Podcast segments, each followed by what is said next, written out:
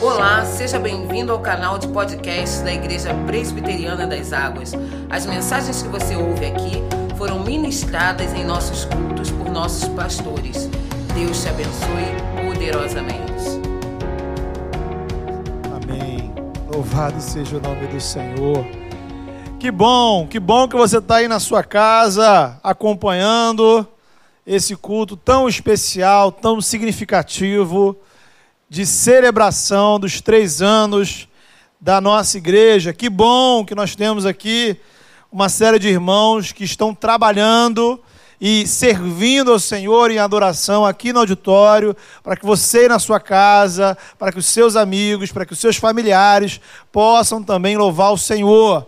Lembre aí, já, já mandou o link do culto para o seu amigo, já convidou aí, já lembrou aquele alvo missionário. Estamos adorando o Senhor Hoje é dia de louvarmos o nosso Deus. Não podemos, neste domingo, estar é, com o nosso culto presencial como vimos fazendo, mas cremos que o Senhor, que sabe de todas as coisas, está aqui na igreja e através da igreja vai também te abençoar aí na sua casa. Palavra de Deus, Atos capítulo 11.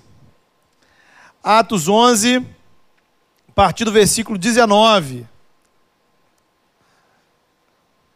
Atos 11, a partir do versículo 19. Fica conectado. Ó, depois tem a pregação. Tem surpresa hoje, hein? É. Tem surpresa. Surpresa se você nem sabia que ia ter isso. Vai ter aí, vai aparecer aí na sua tela daqui a pouco. Né? Fica ligado aí. Então, acompanhe a palavra, acompanhe o culto. Esteja aí em adoração. Se desligue de outras coisas. Para que você possa, de fato, celebrar o nosso Deus nessa noite. Atos 11, a partir do versículo de número 19. Vamos orar? Deus, fala nosso coração, Senhor. Pai, tu sabes do desejo do nosso coração. Nosso desejo, ó Pai, é estarmos aqui, Senhor, com esse editório repleto de homens e mulheres, ó Pai, quebrantados aos teus pés, te adorando em espírito e em verdade. Mas, ó Pai, é, nem sempre, ó Pai, as coisas acontecem conforme a gente deseja. Mas nesses momentos nós lembramos que Jesus continua sendo o Senhor da igreja, de que o Senhor continua soberano sobre todas as circunstâncias e que o nosso culto, ó Pai, para chegar ao Senhor com aroma suave. Não tem a ver, ó Pai, com lugares, não tem, não tem a ver, ó Pai, com a roupa que a gente vai estar vestindo, não tem a ver, ó Pai, nem mesmo com ah, qualidades técnicas ou questões presenciais. Tem a ver, ó Pai, com vidas conduzidas pelo Teu Espírito Santo, que o adorem, ó Deus, em espírito e em verdade. De modo que, em nome de Jesus, suplicamos que o Senhor aceite o nosso culto e nessa hora venha ao nosso encontro. Não apenas, ó Pai, para que possamos ouvir a Tua palavra, mas, ó Pai, tanto aqueles que estão aqui ó Pai, reunidos conosco, ó Deus, realizando e conduzindo este culto, quanto aqueles que estão em casa, nas suas casas, cultuando ao Senhor, possam experimentar da Tua presença. Que a Tua presença, Senhor, seja sentida de forma significativa e transformadora nessa noite. Ó Pai, sei com aqueles, ó Deus, que ainda não te conhecem, sei com aqueles, ó Pai, que estão acompanhando pela primeira vez, que possam, Senhor, ter os seus corações impactados pela Tua graça, para a glória do Teu nome, em nome nome de Jesus, no poder do Espírito Santo oramos. Amém. Atos 11, a partir do verso 19, diz assim: Então, os que foram dispersos por causa da tribulação que sobreveio a Estevão, se espalharam até a Fenícia, Chipre e Antioquia, não anunciando a ninguém a palavra, senão somente aos judeus. Alguns deles, porém, que eram de Chipre e de Cirene, e que foram até Antioquia, falavam também aos gregos, anunciando-lhes o evangelho do Senhor Jesus. A mão do Senhor estava com eles, e muitos crendo se converteram ao Senhor. A notícia a respeito deles chegou aos ouvidos da igreja, que estava em Jerusalém, e enviaram Barnabé até Antioquia. Tendo ele chegado e vendo a graça de Deus, alegrou-se e exortava a todos os que com firmeza de coração permanecessem no Senhor, porque era homem bom, cheio do Espírito Santo de fé. e muita gente se uniu ao Senhor. E partiu Barnabé para Tarso à procura de Saulo, e tendo-o encontrado, levou-o para Antioquia. E por todo o ano se reuniram naquela igreja ensinar, e ensinaram numerosa multidão. Em Antioquia foram os discípulos pela primeira vez chamados cristãos. Amém.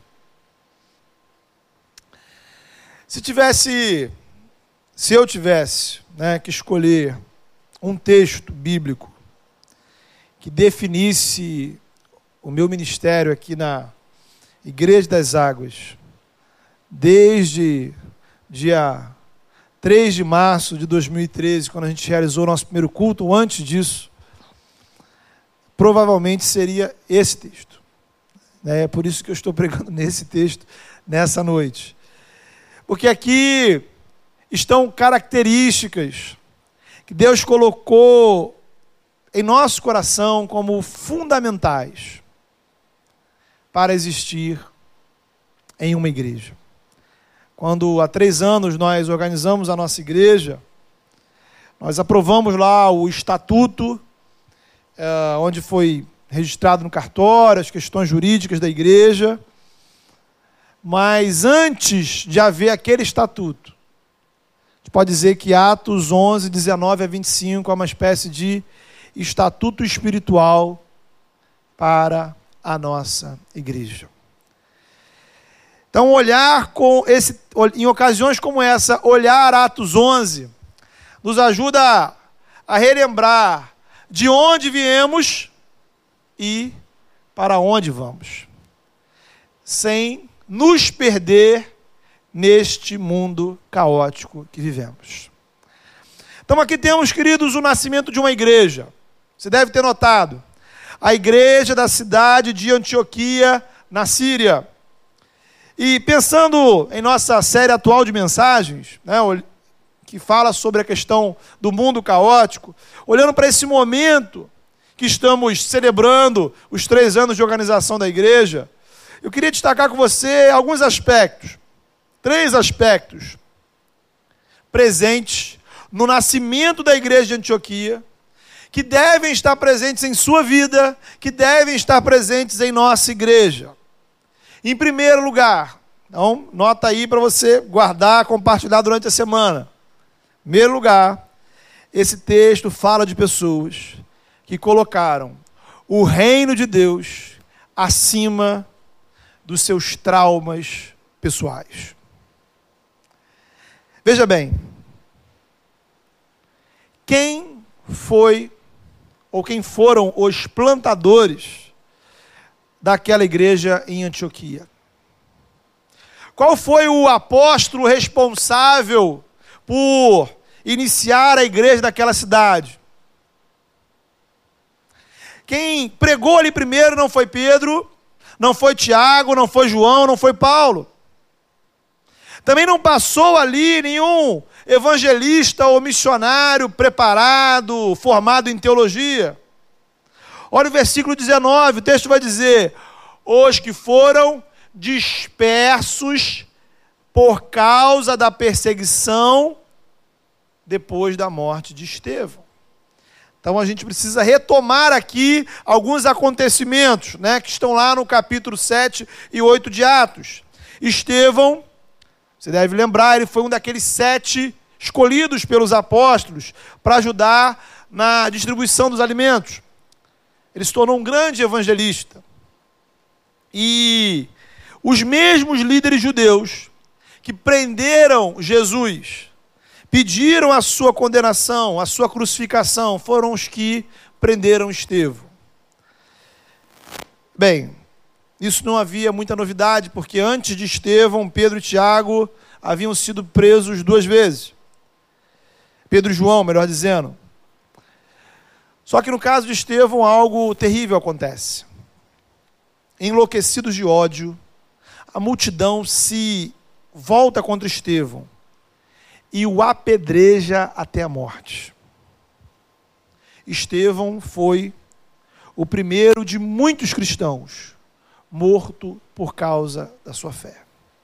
E se não bastasse isso, a, a, morte de Estevão desencadeou uma onda de perseguição contra os cristãos. Milhares de cristãos tiveram de fugir de Jerusalém. Atos 8 vai dizer que Saulo, né? Saulo, antes de ser Paulo, era o líder desse movimento. Ele ia de casa em casa, procurando destruir a igreja, arrastando para a prisão homens e mulheres. Aí você agora volta para o capítulo 11.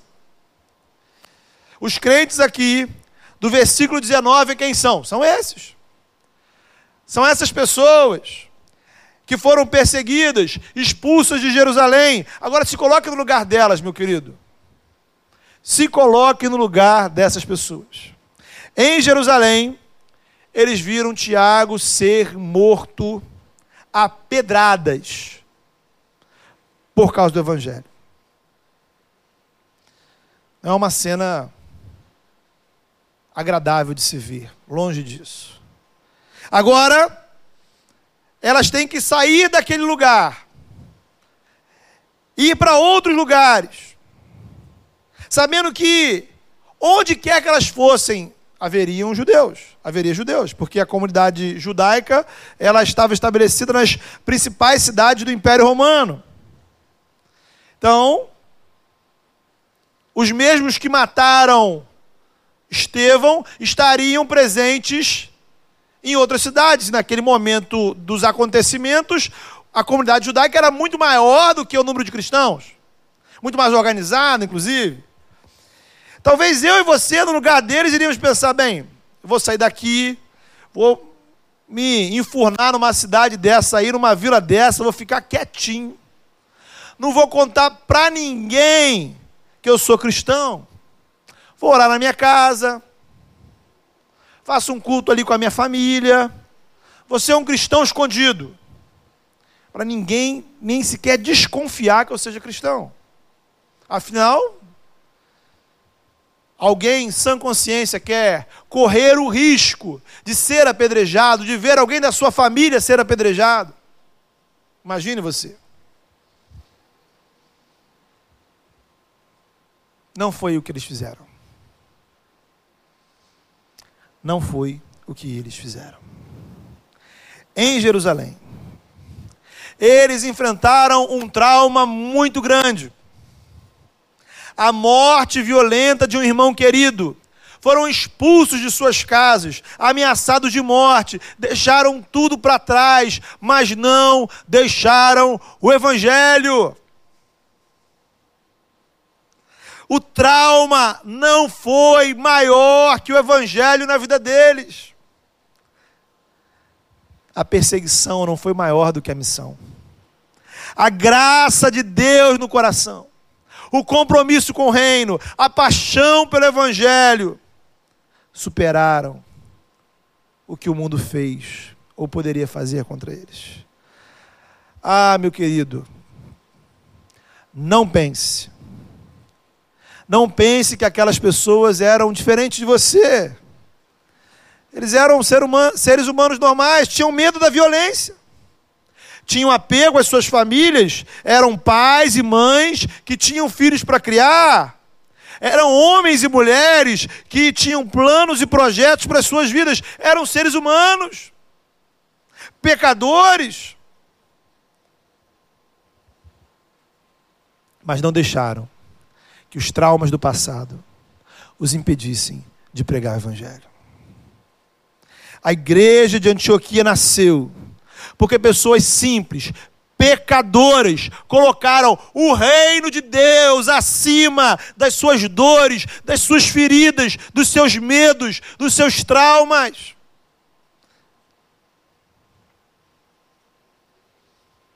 Ao longo desses anos, a nossa igreja ela tem se desenvolvido,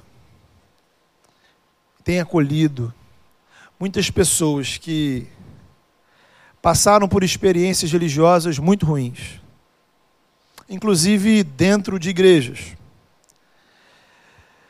Muitos irmãos nossos que estão por aí envolvidos em diversos times e funções na nossa igreja já passaram experiências bizarras.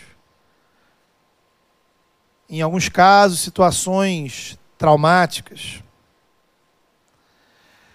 Infelizmente, diante do quadro religioso à nossa volta, né, das muitas histórias que já ouvimos, aprendemos que igreja não é um ambiente inofensivo.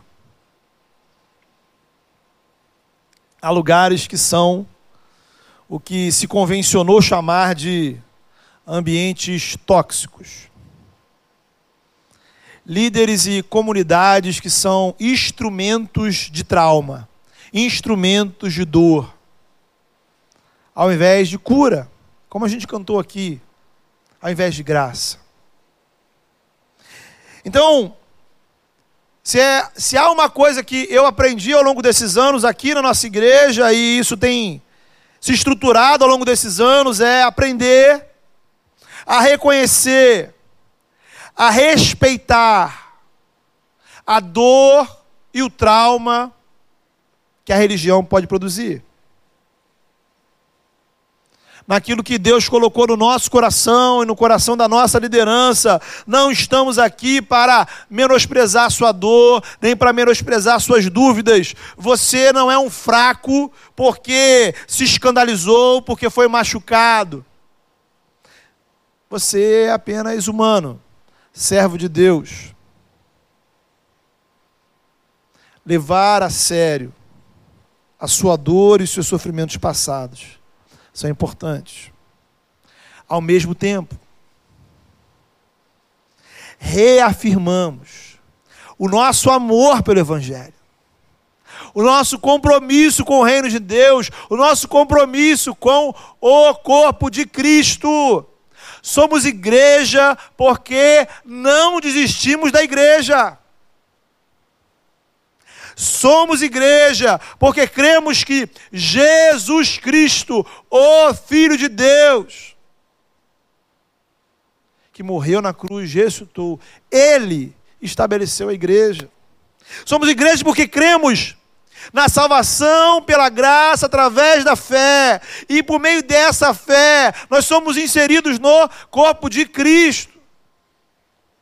Somos igreja, porque cremos e experimentamos o derramar do Espírito Santo em nossas vidas. E o Espírito Santo nos impulsiona a vivermos em comunhão uns com os outros. Somos igreja porque cremos no Evangelho, cremos na palavra de Deus. Somos igreja porque colocamos o Evangelho e a missão acima dos nossos traumas, das nossas dores.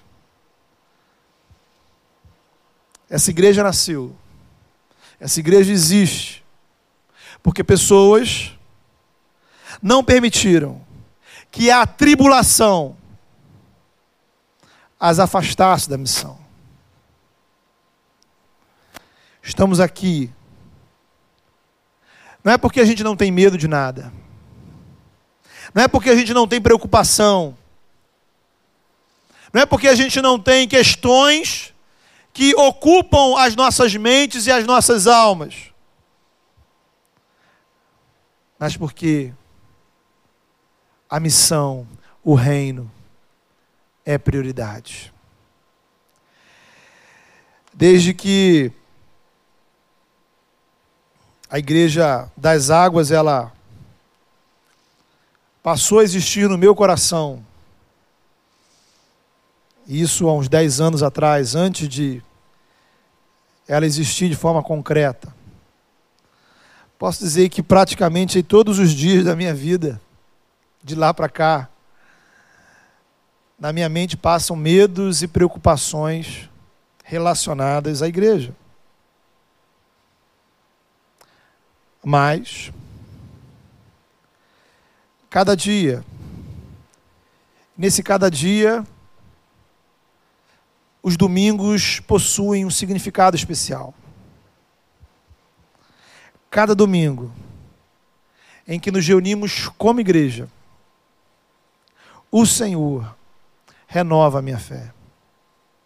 A graça de Deus renova as minhas forças.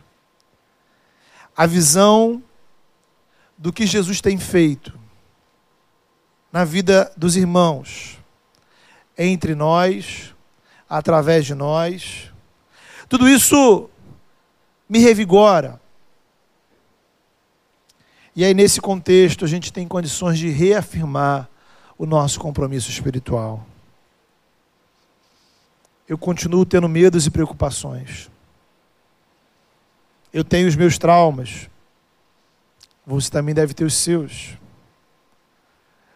Nosso desafio é colocar a missão do Evangelho acima deles. Seja você que está nos acompanhando aí, membro desta igreja ou não, eu gostaria que você refletisse sobre isso. Não, não temos a ilusão e nunca tivemos de sermos a única igreja ou a melhor igreja, porque não se trata da igreja presbiteriana das águas. Se trata do reino, se trata do evangelho, da nossa missão enquanto discípulos de Jesus. Talvez você, em sua história de vida, já passou por muitas lutas relacionadas à sua fé. Talvez você foi ofendido, talvez você foi discriminado, perseguido. Talvez você teve prejuízos na sua casa, na sua família, no seu trabalho, na escola. Ou ainda, Talvez você passou dentro de igrejas coisas que você nunca imaginou que iria passar, coisas que você nem sequer esperava que poderiam acontecer no mundo. Quanto mais de pessoas que se diziam cristãs.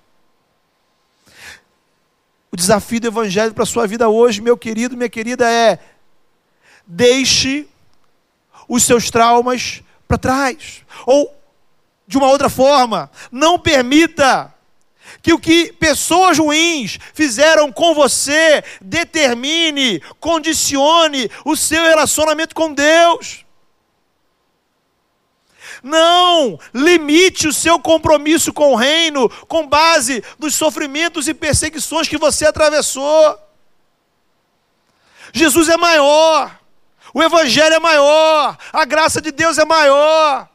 Por isso, coloque o Evangelho acima dos seus traumas a missão, seu envolvimento no reino, acima das lutas do passado. Faça um exame, faça um autoexame, avalie na sua alma, no seu coração. Será que existe algum compromisso espiritual? Pense bem. Algum compromisso espiritual que você deixou de fazer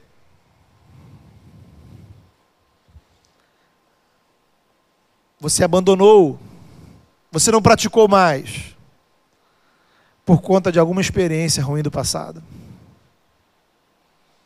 Sabe? Faça um cálculo das suas disciplinas espirituais, do seu compromisso com o reino. Qual é a medida que você usa? A medida que você usa, ela é baseada na palavra, ela é fruto de oração, ou ela é resultado de situações do seu passado, coisas que você viu, coisas que você vivenciou. Queridos, a atitude desses irmãos levou ao nascimento da igreja de Antioquia, porque eles foram impulsionados, influenciados, condicionados pela chama do evangelho que ardia no coração deles. Eles não permitiram que tudo aquilo, toda aquela violência que eles tinham presenciado, fosse maior.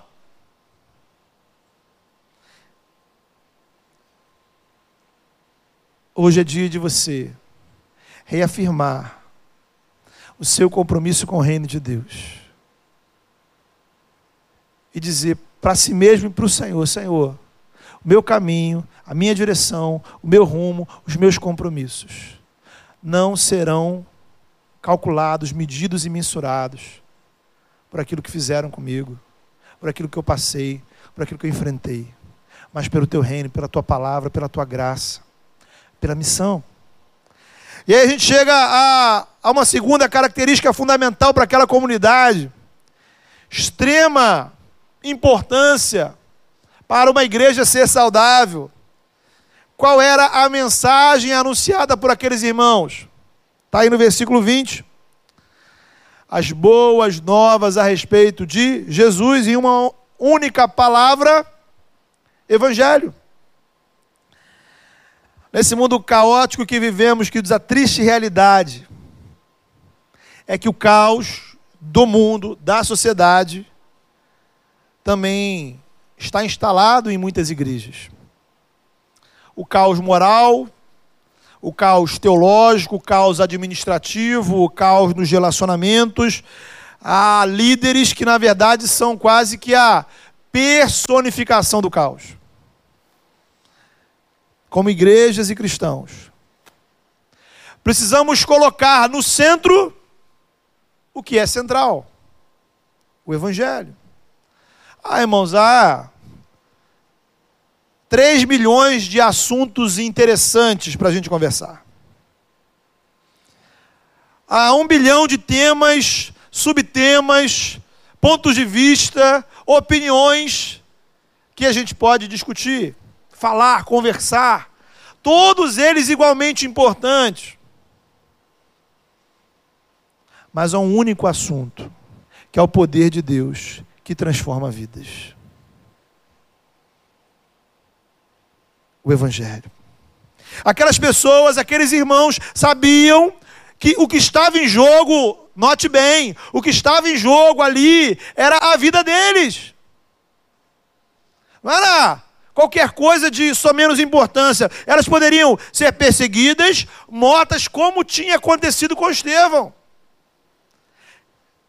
E nesse sentido, a gente pode dizer que elas estavam dispostas a pagar o preço, a correr o risco e não deixar de pregar o Evangelho. Muitas pessoas têm conhecido um cristianismo genérico, um cristianismo sem Evangelho. Um cristianismo sem Evangelho é uma espécie de carro sem, sem motor. Né? Então veja bem. Você olha o carro, ele é lindo um design espetacular, incrível. Né? Você abre, nossa, os bancos altamente confortáveis, tecnologia de última geração, mas não anda. Não te leva a lugar algum. Um cristianismo sem evangelho é uma religião inútil há pessoas altamente especializadas em uma série de perspectivas sobre o cristianismo. Mas que não saem do lugar em relação ao Evangelho. É o tipo de cristianismo que muitas pessoas têm consumido. Um cristianismo que não pode levar você à mudança de vida. Um cristianismo que não pode levar você à comunhão com Deus, um cristianismo que não te leva à graça, um cristianismo que não te leva a Jesus, um cristianismo que não te leva ao Espírito Santo. Querido, em contrapartida, o evangelho revelado nas páginas da Escritura é o poder de Deus para a salvação de todo aquele que crê. É o poder de Deus. O poder de Deus está no evangelho significa dizer que o poder de Deus, ele se manifesta no Evangelho. Poder de Deus atua na pregação do Evangelho. E aí vem aquela importante pergunta, né? Mas o que é o Evangelho? Bem, passa por você reconhecer que Deus criou todas as coisas, inclusive você, para uma existência em comunhão com Ele. Vida é desfrutar da criação, é a própria existência em comunhão com o Criador. O Evangelho fala do propósito da nossa existência. Mas o Evangelho também mostra a realidade do pecado. Porque o pecado é o afastamento de Deus, o afastamento desse propósito original, tão profundo e radical, que escraviza o nosso coração. Nossa mente nos leva a uma vida contrária à justiça de Deus. O Evangelho nos revela que diante de Deus somos pecadores, merecedores da condenação, conforme a santa e perfeita justiça de Deus. O Evangelho anuncia graça. O que nós merecíamos, Ele não fez. E o que não merecíamos, Ele nos deu.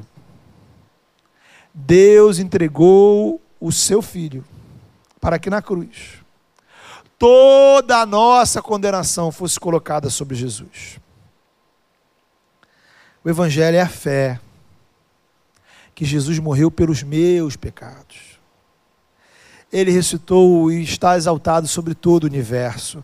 O Evangelho é a confiança em Jesus. Nele eu encontro perdão, reconciliação, vida eterna. Portanto, querido, o Evangelho é uma pessoa. O Evangelho não é uma lista de regras, o Evangelho não é uma cultura, o Evangelho não é uma opinião, não é um, um, conjunto de regras morais. O Evangelho é uma pessoa, o Filho de Deus, morto e ressurreto.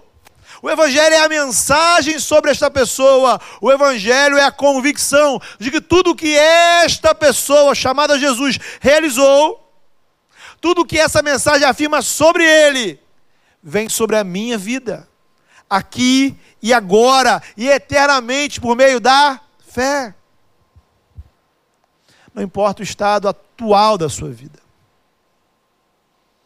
Se nesse momento você confessa sinceramente com seus lábios que Jesus é o Senhor da sua vida, o poder de Deus que atua no Evangelho vem sobre você. O poder de Deus o poder de Deus. Pense nessa frase. Pense nessa expressão. O poder de Deus. Imagine quanto poder está contido nesta expressão. Esse é o nosso compromisso, queridos, como igreja. Proclamar o Evangelho. É o que está no nosso DNA. Somos um time de missionários que amam o Evangelho e o compartilham é a nossa missão.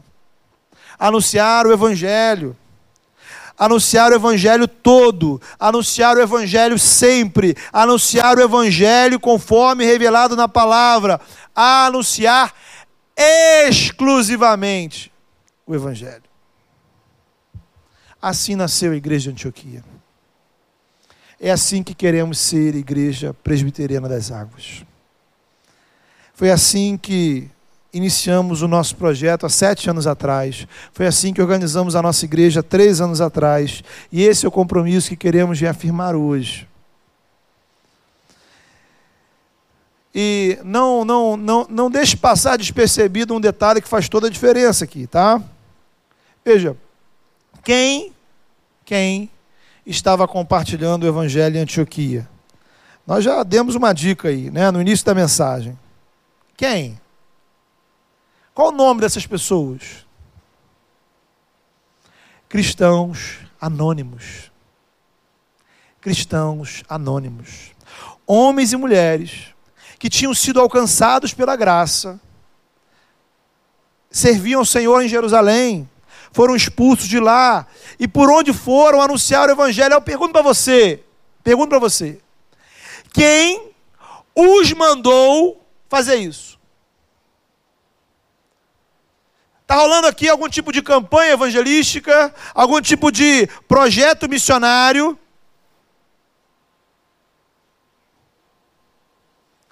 Eles eram cristãos que se estabeleceram naquela cidade e começaram a compartilhar o evangelho com seus amigos, com seus vizinhos, com seus conhecidos.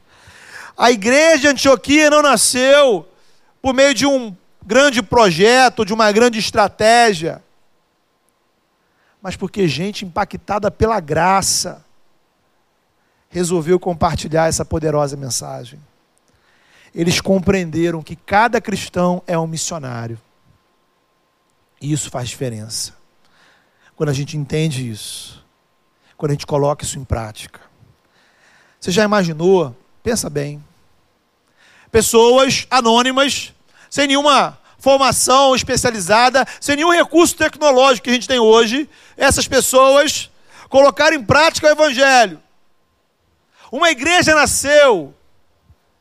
Dessa igreja, os primeiros missionários foram enviados para a Europa. Da Europa o Evangelho chegou à América, da América o Evangelho chegou no Brasil. Então a nossa história passa por Antioquia. A história da igreja no Brasil passa por Antioquia. Por quê? Porque gente colocou em prática o Evangelho. Você já imaginou o que Deus pode fazer na sua vida?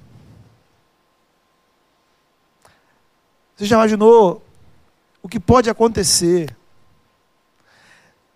se você intencionalmente, intencionalmente, compartilhar o Evangelho com as pessoas que estão ao seu redor, orar por elas, orar com elas. Sabe, de repente você começar a abrir a sua boca para falar, e o poder de Deus, o poder de Deus, agir por meio de você. O que pode acontecer? Não sabemos mas certamente será algo grandioso, espetacular, surpreendente. Veja, outro detalhe, eles estão pregando, pregam para quem? Pregam para quem? Veja aí. Todos eles que saíram de Jerusalém eram judeus, se não todos, a maioria. Alguns cristãos ainda não tinham entendido o que Jesus tinha falado sobre o cristianismo ser para todos os povos e nações.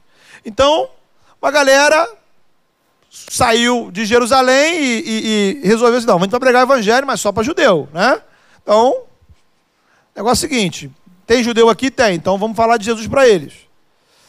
Outros, porém, compreenderam, entenderam o que Jesus já tinha ensinado que em Cristo já não há mais distinção de nacionalidade, gênero, cor da pele. E aí eles anunciam o evangelho para todas as pessoas.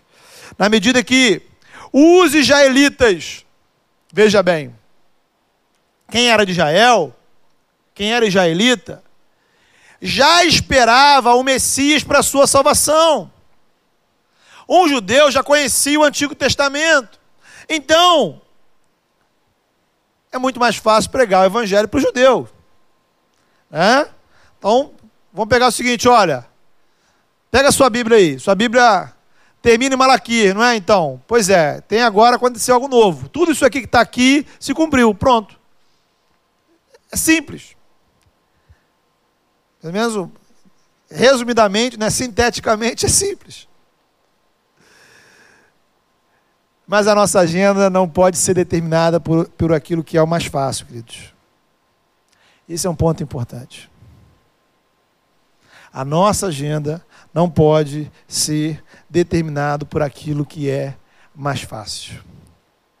A nossa agenda enquanto cristãos e igrejas deve ser baseada no Evangelho. Não.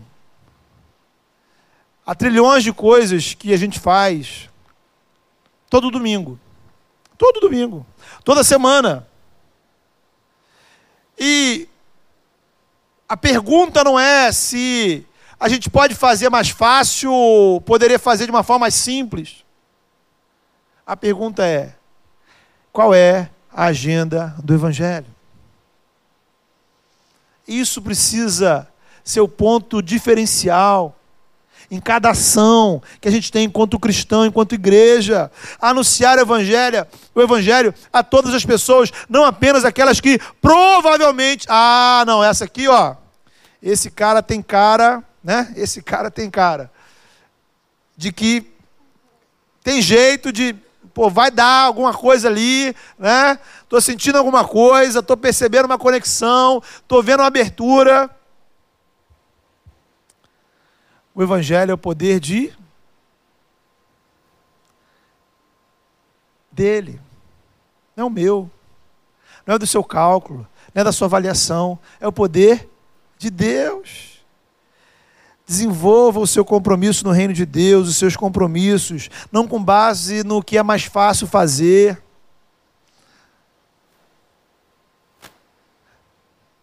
Nossa missão é seguir a agenda do reino, não facilitar o nosso trabalho. Sabe, eu não estou aqui para encontrar uma forma mais fácil de ser pastor. Eu espero que você não esteja aqui para encontrar uma forma mais fácil de ser crente. E em cada time que a gente tem na igreja, o objetivo não é a gente encontrar uma forma mais fácil de exercer aquela função. O nosso objetivo não é tornar mais fácil o nosso domingo. O nosso objetivo é servir ao Senhor da melhor maneira possível. Atender a agenda do Evangelho, porque é essa agenda que importa. E aí a gente vai para terceira e última característica da dinâmica espiritual da igreja de Antioquia. Então, não perca a conta, né? Recapitulando aí para você guardar no seu coração. Primeira característica foi colocar a missão do reino acima dos seus traumas e medos. Segunda característica, compromisso em anunciar o evangelho o Evangelho todo, o Evangelho sempre, o Evangelho para todos.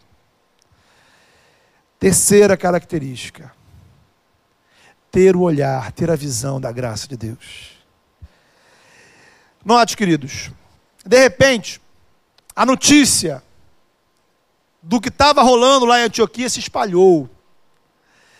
As pessoas começaram a contar umas para as outras que algo extraordinário estava acontecendo naquele lugar. Isso chega aonde? Lá em Jerusalém, que estava a quilômetros de distância. A igreja de Jerusalém era a igreja dos apóstolos, a igreja mãe, a primeira igreja. Então, poxa, né? Está acontecendo um negócio lá e precisa, precisa saber o que está rolando, né? Eles enviam Barnabé. E aí, queridos, há uma frase que eu queria que você, né? Essa frase você precisa guardar para a sua vida, né? É uma das frases, para mim, preferidas na Bíblia. Diz o texto que ao chegar lá, Barnabé viu a graça de Deus. Barnabé viu a graça de Deus. Você pode dizer, pastor, mas que, que, que graça tem nessa frase? Há aqui ensinamentos preciosíssimos, irmãos. Desde que começamos a igreja, eu aprendi algo com essa frase. O que eu devo enxergar quando eu olho para a igreja? O que eu devo enxergar quando eu olho para a igreja? Note bem. Barnabé poderia ter visto um monte de coisa, né? Ele poderia ter visto um bando de gente que pregava o evangelho sem ter muita preparação para isso, né?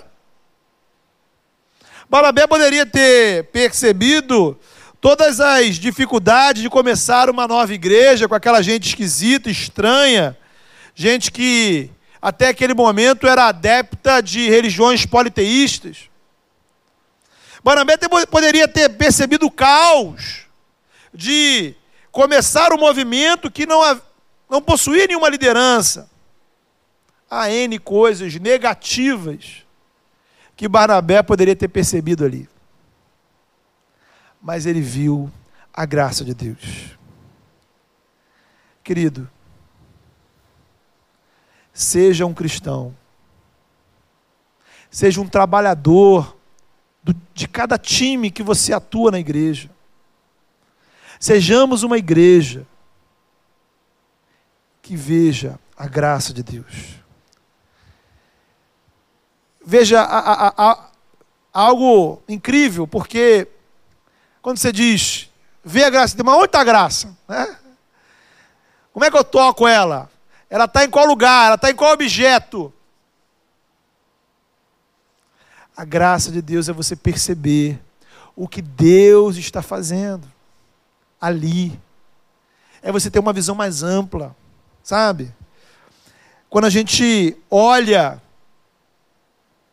eu posso parar e pensar assim: poxa, quantas pessoas poderiam estar aqui, não é verdade? Pessoas que gostaríamos que estivesse aqui na igreja. Não estou dizendo presencialmente, estou dizendo como membros da igreja. Gente que a gente luta, que a gente convida, que a gente ora, que a gente intercede. Mas aí você olha para o lado, e aí você percebe a graça de Deus atuando na vida daqueles que estão aqui. E aí você percebe famílias, pessoas, homens, mulheres, jovens, crianças, que amam o Senhor. Isso é ver a graça. É quando a gente olha para cada coisa que a gente faz, desde o, da atividade com as crianças, a transmissão, a recepção, a música. Tudo tem dificuldade. É um, um cabo que não funciona, uma imagem que não foi bem feita, uma pregação que podia ser melhor, uma devocional que podia ser mais elaborada. Em cada ação da igreja, em cada parte da igreja, você pode enxergar o que pode ser melhor, você pode enxergar o que deu errado, você pode enxergar aquilo que o irmão fez que não deveria fazer, você pode enxergar aquilo que poderia ter acontecido, você pode enxergar aquilo que você gostaria que acontecesse. Ou você pode enxergar a graça de Deus. E aí, irmãos? É uma questão de você aperfeiçoar a sua visão. Treine a sua visão. Treine o seu olhar. Você que está em casa acompanhando esse culto. Talvez você queria estar aqui. Talvez você planejou estar aqui. Eu planejei que você estivesse aqui. Eu não gostaria que você estivesse aí, eu gostaria que você estivesse aqui. Tem um monte de coisa nesse domingo que nós não planejamos. Mas exercite o olhar para ver a graça de Deus. Nos times que você trabalha, no ministério que você exerce, na função que você desempenha. Cada uma dessas áreas poderia ser muito melhor. Você podia ser muito melhor. O que você faz podia ser muito melhor mas enxergue a graça de Deus no que você faz, no que Deus está fazendo em você, no que Deus está fazendo através de você. Então, queridos, são três características que eu queria que a gente renovasse. Pelo menos eu quero renovar na minha vida como pastor. Queria muito que a gente renovasse como igreja, como cristão, como membros.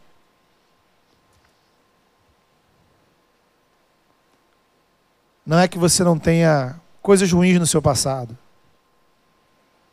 Mas coloque a missão do reino acima dos seus traumas e dos seus medos.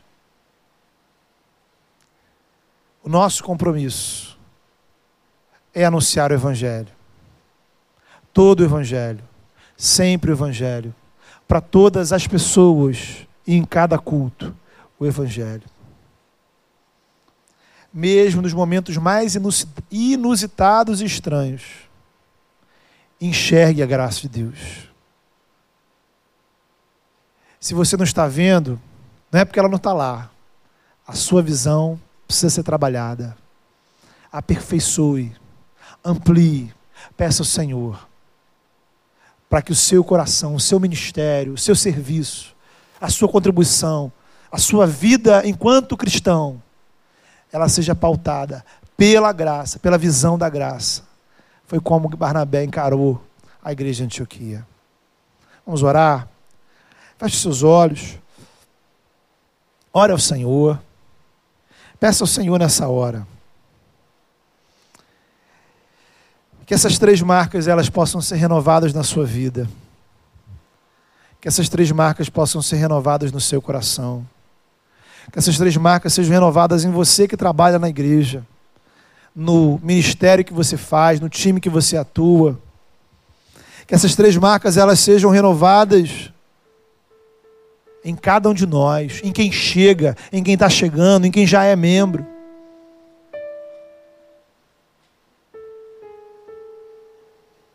Peça ao Senhor, Senhor, eu quero colocar a missão do reino acima do meu medo, acima do meu trauma. Coisas ruins aconteceram na sua história e a gente respeita isso. A sua dor é real. Mas o reino de Deus é maior. A sua dor é legítima. Mas a graça de Deus que cura, que sara, que restaura, é muito mais ampla. Anuncie o Evangelho, se comprometa. Somos igreja para anunciar o Evangelho. Mantemos a igreja para anunciar o Evangelho. Servimos na igreja para que o Evangelho seja anunciado. Tudo que fazemos enquanto igreja tem como finalidade que o Evangelho seja anunciado. Peça ao Senhor para que a sua visão seja alargada, ampliada. E você possa perceber a graça de Deus. Deus, obrigado, Deus. Louvamos o teu nome pela tua palavra, Senhor. Louvamos o teu nome, Senhor, pela tua palavra.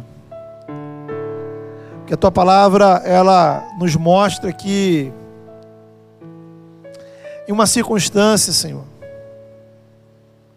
tão crítica e difícil, o Senhor mesmo conduziu aqueles irmãos de Jerusalém para Antioquia. E ali algo maravilhoso aconteceu. Assim como também um dia, Senhor, o Senhor, pela tua providência, pela tua graça, pelo teu espírito, nos conduziu, ó Pai, para sermos esta igreja nesse lugar. Não há nada em nós, ó Deus, que nos faça melhores, especiais.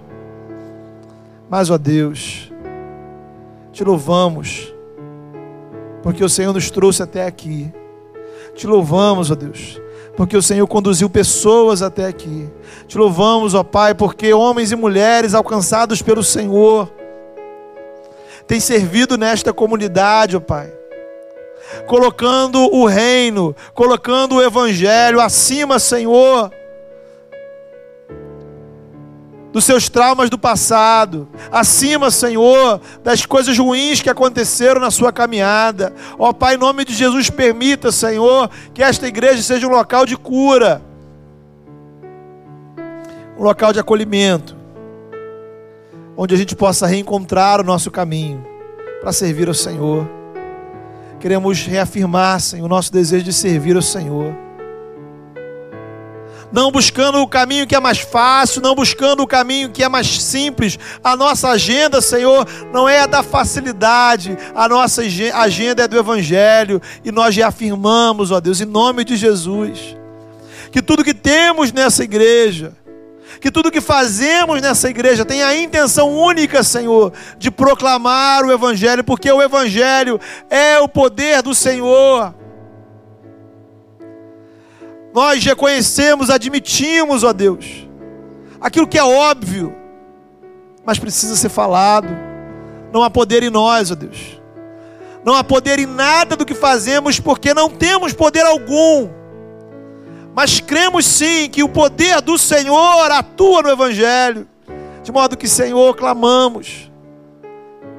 Que esse poder possa ser experimentado, Deus em vidas, ó Pai, transformadas, em vidas curadas, em vidas convertidas, em vidas, ó Pai, que são reconciliadas com o Senhor.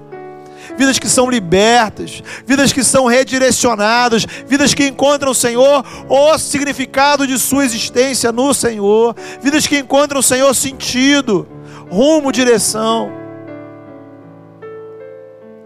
Ah, Senhor, amplia nossa visão para vermos a tua graça.